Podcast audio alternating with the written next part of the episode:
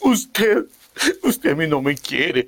Usted es un malvado. Usted solo hace lo que a usted le gusta. Usted me tiene abandonada.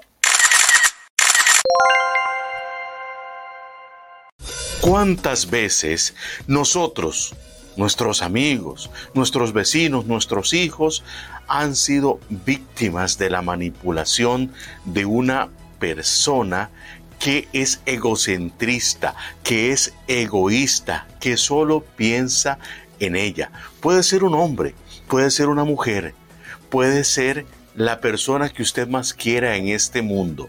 Pero sobre todo, usted tiene que tener algo bien claro.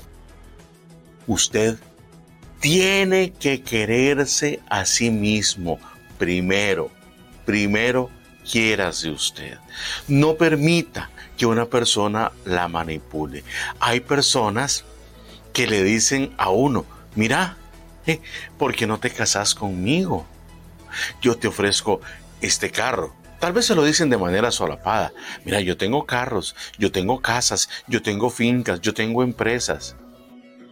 Pero, pero, si usted le dice, mira, terminemos aquí, porque usted no cumple sus promesas, sus ofrecimientos, es una mentirosa, un mentiroso.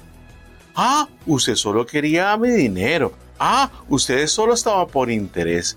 No, es que cuando uno forma una relación, una relación de pareja es como una empresa, es una ayuda mutua, es yo te ayudo, tú me ayudas, yo te apoyo, tú me apoyas, pero no es de ninguna manera que la persona tiene que hacer todo lo que la otra persona quiera o lo que yo quiera.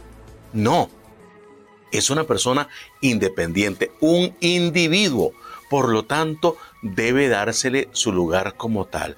No puede manipulársele de tal manera. Si a usted le están manipulando, si a usted lo están moviendo de un lado para otro como un muñequito, sepa que ahí no es. Esa relación no funciona, porque está mal encaminada. ¿Qué podemos hacer? Hablar, conversar, poner las cosas en claro y luchar juntos para salir adelante.